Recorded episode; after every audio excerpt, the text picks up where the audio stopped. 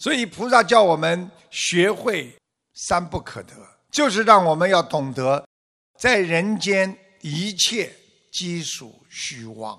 菩萨为什么让我们要去除自己内心的意识？就是靠这个三解脱门。菩萨告诉我们啦，人到要走的时候，你知道这个世界是空了吧？你所做的一切是不是空的？你们想一想，你们现在小的时候，幼儿园、小学老师、小学的同学、中学的同学，你们碰不到的、结束的那一切，是不是空的？是的，空的之后，你是不是没有记忆了？无相，你不会再去思维在这里边了，对不对？你想不起来的东西，是不是无所作啊？是不是像没作为一样啊？你这么一想。你就脑子里干净了，你就无意识了。菩萨最怕我们有意识啊，因为脑子里有意识会残存在你的八世田中，你的阿赖意识会储存很多过去的痛苦的和悲伤的事情，和你自己曾经做过的很多不如理不如法的事情，它会永远的带在你的意识当中，让你在六道当中轮回。不止，所以三解脱门就是空无相无作，所以菩萨的经典非常有哲理，就是让我们要解脱。解脱的门在哪里？叫你们要想到空无相无作。所以空无相无作，这个无作在佛经里边呢，曾经呢还被翻成了无愿。那么很多人心想：“哎呀，我们学佛人不是整天要许愿吗？很多大菩萨、大佛不是都有愿力吗？哎，无愿，哎，这奇怪了。学佛不是都要发愿的吗？无愿其实就是无作。为什么？你许过的愿也是只是一个愿，你没有去做呀。无做，你还没有做，你是真正的。”有如没做一样，当你这个愿力实践了，你做了，但是最高的境界，你今天实践了你的愿力，你也像没有做过一样。所以做而不做，做了像没做一样，这就是佛法的最高的境界。要抓住这三个解脱门，啊，三个解脱门，把什么事情？都看成啊，我们说空无相无作。师傅来举个简单例子给你们听听。今天你在单位里，马上要搞一个很大的一个庆典了，啊，对不对？然后呢，你忙啊忙啊忙啊忙了半天，啊，忙了半天，最后这个庆典过了，你当时在台上，啊。这个非常的荣耀，啊，非常的怎么样？是不是？到最后这个事情过了呢，空了，对不对？你比方说，我们曾经我们这个传媒集团啊，有一个十周年的台庆，啊，忙啊忙啊，啊，在悉尼歌剧院非常好，结果呢？忙啊忙啊，忙完了之后，在开车回来的路上，我们有一个主持人就说：“啊，忙了这么长时间，就这么结束了，这就是空啊，结束了，没了，忙完了，空了，空了之后，你忘记了。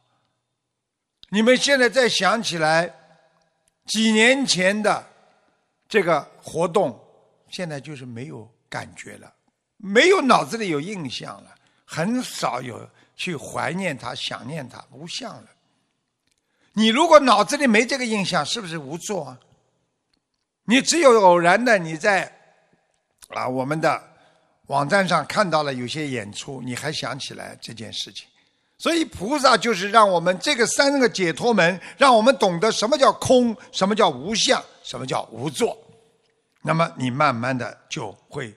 掌握啊，掌握抓住这个三个解脱门，一切佛法道理你全明白了。所以很多人为什么不懂佛法？学了像没学一样，学了吗？没学吗？学了呀！我问你们，你们小学里现在上的课上完过了吗？上过了呀！你们学习了很多的字，你们现在还在用吗？用了，为什么在用啊？因为学过了，学到了你的内心呀。那么你现在想起来像没学过一样，因为你把小学里那些全部早就忘了。但是真的忘了吗？没忘，记在心中了，用在实践当中了。这就是菩萨的高深的地方。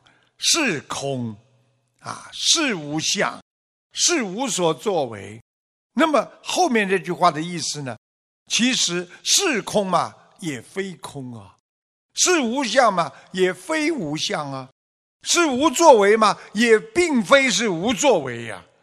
所以。这个三解脱门就是让我们懂得学会放下，要学会放下，任何世界上一切的啊法门也好，你不管学习过的什么东西，它都是空的。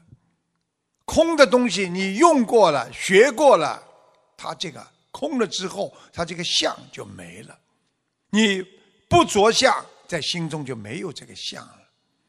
你不执着这个相，你也就忘了。就像你们年轻的时候有过很多伤心的事情，或者恋爱史啊，现在不提起，你肯定没这个相了。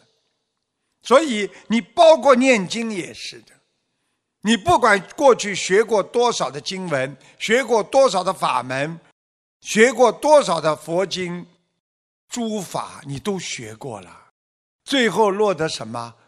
为什么《心经》里边讲啊？诸法空相啊，一切都是空相啊。所以《金刚经》说：“一切有为法，如梦幻泡影，如露亦如电呐。”你想想看，就像电一样，唰一下过去了；就像露水一样，太阳出来它就没了，干了；就像梦幻做梦一样，在做梦当中你非常的真实。有的孩子醒过来还在哭泣，还在想着梦中的那些事情，你能执着这些梦境吗？过了就没了。所以如梦幻泡影，如露亦如电。那你应该实事求是的在看这些事情，叫应作如是观。所以我们学佛学到后来，难就是难在你怎么样让自己学到的东西。变成空性，怎么样能够理解它？这个不是真正的空，不是一种玩空，而是一种有实实在在能够帮助到你又看不见的空。空的本性，所以中观正见很重要。看什么东西要中观，我看这个人。那这个人有点缺点，但是他总的来讲，他品质很好，他道德不错，这叫中观正见。这个人是有点毛病，毛病来的时候很讨厌，但是他本性还很好，而且他学佛应该保留他的慧命，中观正见，对不对？所以你见到根本智是什么？我们能够懂得佛法的最根本的智慧，就是中观。你想想看，我们在这个世界上，如果用中观来看待一切事物，我们的心就是非常的好的态度。因为为什么？心态正常。我们对一个很讨厌的人，我们说这个人很可怜，那么大慈大悲心又出来了，对不对呀？我们对这个人做的很好，我们考虑到。他也还有不足之处，希望他能够改变的更好。你是不是有一种精进力出现了吗？你什么事情把它看成中观？你不空也非有啊，对不对啊？啊，你不空，你心中虽然说这个人很好，但是你也没有把他放在心中，也没有说他完全好。所以我们说不空也非有啊。也并不是没有啊！我今天把这件事情看了，中观中道总是有的。完全把它看成有嘛，它又没有，所以既空既有，好像看上去是空的，其实又好像它是有的，这就是啊即空即有。所以得中观正见的前提是什么？一个人要想真正的得到，所以我们学佛人经常说我要得到，什么叫得到啊？看人就是得到啊！你把这个人不要看扁了。中观正见，你这个人就是得到了。你想想看，如果大家都说这个人不好，你说这个人他也有他的优点，虽然他有缺点，你这个人是不是得道之人呐？你是不是懂得我们不管做什么事情，我们要见空性，要离相见到这个空性。比方说，你现在很烦恼一件事情，家里天天吵架，面临的崩溃了。那么你如果先见空性是什么意思？要讲，哎，这个世界就是这样的，夫妻之间到了最后一定会吵架的，这个是每个家庭都有的。你先见到它的空性，所以我们不要太把它当回事，一点点小事，一句话，一个眼神，一个动作，你都不要把它当成太真。那你见到他的空性了，婚姻的空性出来了吧？然后见到空的一面之后，你就变成了局外人，你就不是一个执着在婚姻争吵里边的人，你就觉得哎呀，这个婚姻都是这样的，每对夫妻都会吵架，每对夫妻都会有这种情况的，你是不是脱离了在这个事件当中所扮演的角色了？你离开了，你变成局外人了。那么你变成了局外人之后，你就可以见到这件事情真性、本性。本性是空的，就像别人两个孩子吵架，爸爸妈妈在边上总是说不要吵了，不要吵。他很清楚，两个孩子吵架嘛，总是啊有各种各样想不开的事情，啊嫉妒啦，啊烦恼啦。好，但外面不开心了，都有的。但是爸爸妈妈说：“哎，知道空性是什么？空性就是总归会吵的。我又没进去吵，爸爸也没去帮哥哥，妈妈也没去帮妹妹。那么这样的话呢，你脱离了这个里边，你了解了性空了，你不在其中，你就很清楚自己思维上各方面就感觉到本性是空的了。”因为这件事情过一会儿就像没发生过一样，两个人又好了，一起吃饭，一起玩了，一起开心的，性空了。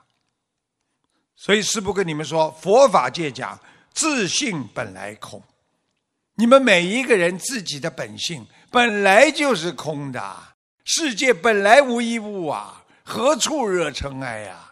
人心就像一面镜子啊，你不照到那些肮脏的东西，你心中怎么会有肮脏的东西呢？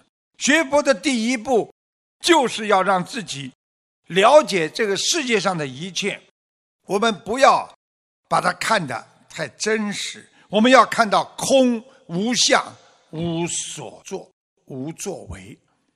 你这样的话，你就是第一步迈开了学佛的大道。你不单从理论上了解，你的心要离开，你就是。本性看懂了，它是空的，我不在其中，我慢慢的就会理解里边的真实含义。所以吵架，当一个人卷进去之后，他不知道谁错谁对，而当你在里边吵架的时候，你肯定觉得你是对的，这就是你已经卷入了其中。所以性空就是让我们要懂得学佛怎么样。能够理解，啊，理解它。所以很多人呢说：“哎呀，我理解了，我学佛了，啊，我学的很好了，啊，我都能够啊用在生活当中了，我能控制自己的脾气了。为什么到头来控制不了啊？脾气来的时候几个人能控制的？烦恼来的时候几个人能够控制的？为什么说发神经病就发神经病了？”我们说学佛要解脱生死，你学佛你学了半天，你不要说解脱生死了，你今天就是腰痛了，你都解决不了啊！你何况生死啊？你今天烦恼来了，你都化解不了啊！你怎么样解脱你的生死啊？所以，什么叫悟道？什么叫正道啊？啊，就是你整个的身心要完全进入这个悟性当中，进入这个佛道当中，就像一杯茶一样的呀！啊，你看看看，你白开水冲泡茶叶，这个茶就有味道。你只讲空话，你讲的再香再浓，白开水还是白开水呀。所以你佛法讲的再好，你不用在实践当中，你喝的还是白开水呀。你讲的再好、再浓、再香，你毕竟没有实践的。所以要正道，就是你要证实这个佛法的存在和验证这个佛法存在的根据，而使你受益。那这样你才叫真正的开悟啊！我们说性空。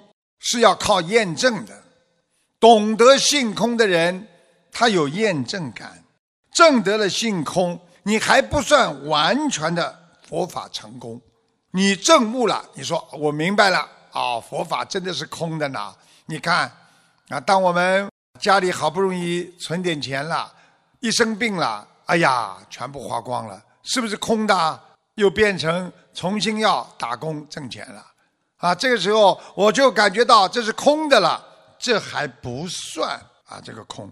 你每一个理解，只是你每一步对性空的起步而已。那么你性空了，还要知道为什么是空的呢？这个缘起是什么呢？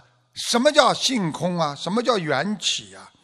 你要了解它，为什么这个世界一切都是空的？那么你就是真空。你理解了这个世界真的是空的，你放下了，就像法师一样，他知道家庭终归会没有，人一切都会失去。